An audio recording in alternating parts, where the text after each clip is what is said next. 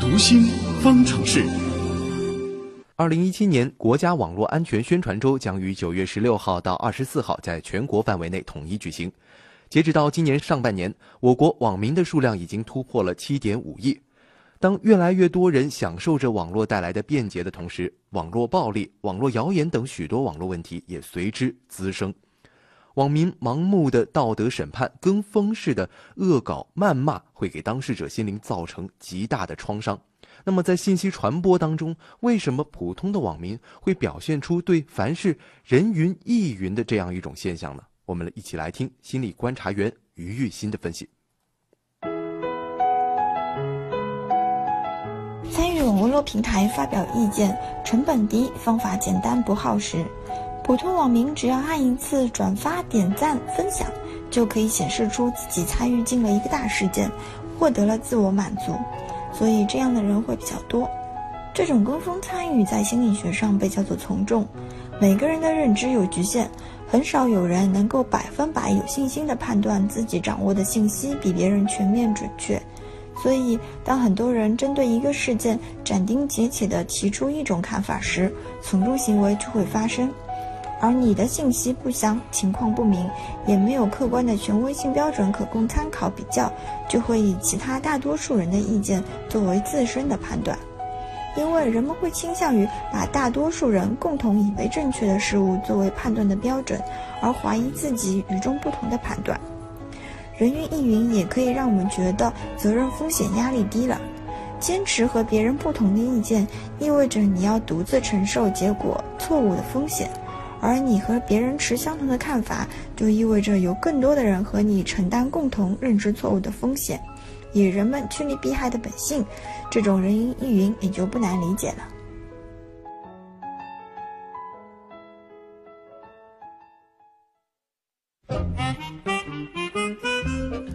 那么，作为普通的网民，作为参与网络活动的一份子，我们应该如何来看待网络暴力呢？我们来连线我们的老朋友，国家心理咨询师、培训鉴定考官张华老师。张华老师，您好。哎，主持人你好。嗯，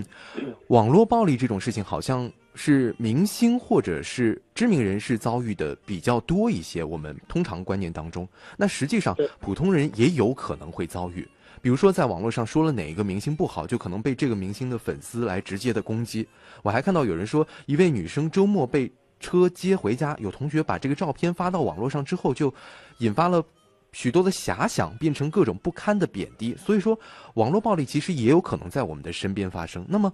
网络暴力对当事人可能造成怎样的影响呢？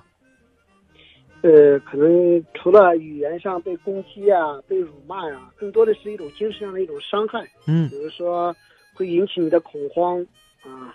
呃，这个烦恼，这个整天被人有的是被人肉搜索啊，嗯有的是被各种言论，只要一上网被各种言论的侮辱、责骂，嗯那甚至有的人还是就线下还进行还进行堵截，嗯啊，然后开始去造你的各种谣啊，然后你你有一些什么，呃，这个就像你说的，看到车街，可能可能跟你各种编撰、各种虚构的东西结合这样在呢一就起会让这对就会让你很焦虑，嗯呃很恐慌，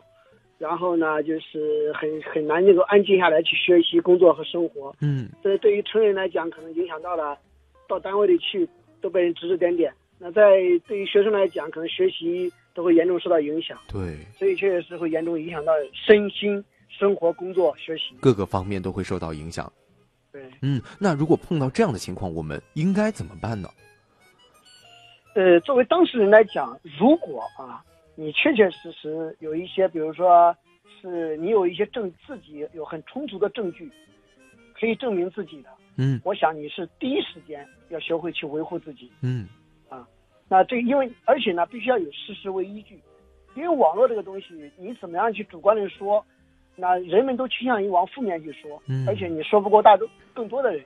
所以呢，如果你有充足的证据，你是要事先早拿出来的。啊那如果你没有证据，你到网上也不要去辩驳，辩驳多了也没有意义。嗯可能呢，我们就说的比较好的方式可能是沉默。嗯如果说你这个这个被攻击已经达到了一种伤害的地步，我想可能也要寻求法律的帮助，比如说我们去报警。嗯呃，还有呢，就是为了能取得在精神上的一种支持，呃，因为很多人，尤其是学生啊，嗯，很多会因为这种网络上的攻击或者说这种暴力，导致自己闷闷不乐，对，甚至自我伤害嗯，家长都不知道发生了什么。嗯所以呢，在这个时候，作为未成年的人，我想跟家长的一种沟通，及时的告知，取得家人的一种支持，本身就很重要。嗯。其实您刚刚也提到了这个身边的亲人在，比如说有人遇到了这个遭到了这种网络暴力的话，亲人应该怎么做，或者说怎么来给他们提供帮助？那如果说作为朋友或者是作为同学，我们应该怎么去给这些遭遇到了网络暴力的这些受害者去提供帮助呢？对，因为网络是一个有时候会产生从众现象，嗯啊人云亦云的一种现象。那如果我们作为他的好朋友，首先如果确实我知道他是被，呃，可能是被被伤害的，嗯而且是被别人恶意伤害的，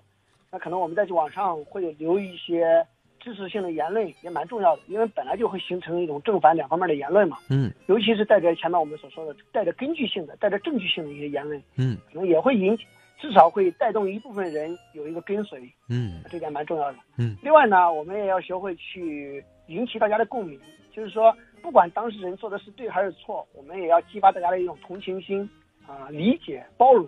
以及说，呃，这个要了解事实真相。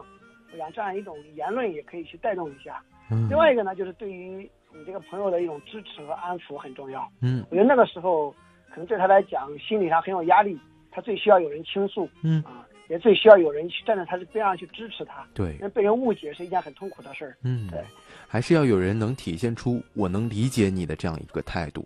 对，理解、支持，从嗯行动上支持，情感上理解。嗯，对。那其实有的网络暴力事件可能就没有那个事件本身，就是一些键盘侠们在无风起浪，或者说逞这个口舌之快。那是不是我们说网络上身份的这种隐秘性，造成了键盘侠的这种肆无忌惮呢？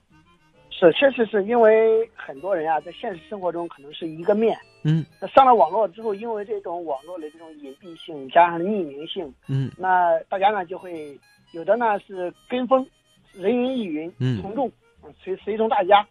那有的人呢是开始觉得，哎，我编制编一个东西，然后呢能够引起大家的一种呃跟风，尤其是这个编的这个东西越刺激越负面，嗯大家跟风跟的越高，他觉得是反而是自己得到了一种支持，得到一种认同一样。实嗯际上他也是在这个虚拟的现实当虚拟的这个空间当中去寻求一种认同感。啊，找这个存在感。对，所以嗯这种匿名性确实会带来很多的这种这样一种现象。嗯，那最近其实还有一个新闻，我相信很多网民都已经关注到了，就是新浪微博这个实名制度。这样的话，网民在发表看法和评论的时候就会有一定约束。那您觉得是不是这个对于防止网络暴力来说会起到一定的作用呢？实名制一定会好很多啊，就是因为大家在真实的名称下，他觉得他自己自自己有一个限制，觉得哎，我这个东西如果别人想查我是知道我可以知道我是谁，而且能查到我真实状况的，嗯那那想去避免是可以避免的。但是呢，你就像手机也进行实名制，银行卡也进行实名制，但是还是有很多别人虽然用真实的身份证来办的，但并不是自己的，啊、可能真实用身份证身份证号注册的，但不是自己的，所以有些东西可能能避免，但有些东西，你是真的是有对策、有政策、有对策呀。啊。的确是这样。其实哪怕没有这个实名制，普通网民也不应该去跟风或者是恶搞别人的。嗯，对，那是如果所以我说所以很好的上网的这种这种道德上的教育是蛮重要的。嗯，的确是这样子。那如果说遇到了网络暴力事件，呃，您刚刚也讲到了，我们有证据提供证据，没证据我们可以选择沉默，但是我们心态上要怎么去调试、去应对呢？呃，这么说吧，就是说，呃，人在生活当中为什么会有网络暴力？因为他除了你刚才说的匿名性，还有一个就是什么呢？每个人都嗯在生活当中，每一个人都有一种不公平感，嗯，这种不公平感呢，都会去寻求一种途径去抒发，哦啊，所以呢，都都喜欢在网络上去打抱不平也好，或者说去去指责别人也好。其实一方面是在指责别人，另一方面在寻求自己的自我自我的一种安慰嗯啊，是对自我的一种安抚。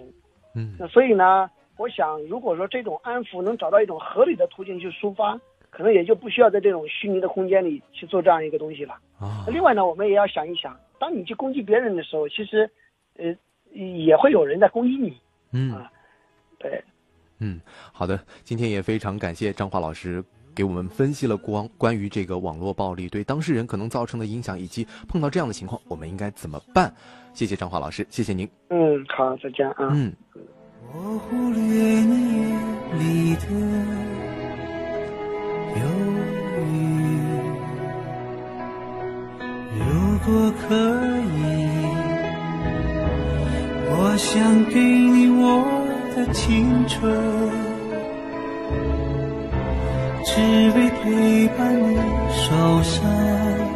好的，以上就是今天新闻实验室节目的全部内容。本次节目编辑王威、盛燕姿，监制音乐评，我是唐月。明天的同一时间，新闻实验室不见不散。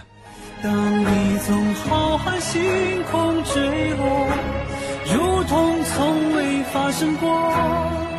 这世界不会在意你的微弱。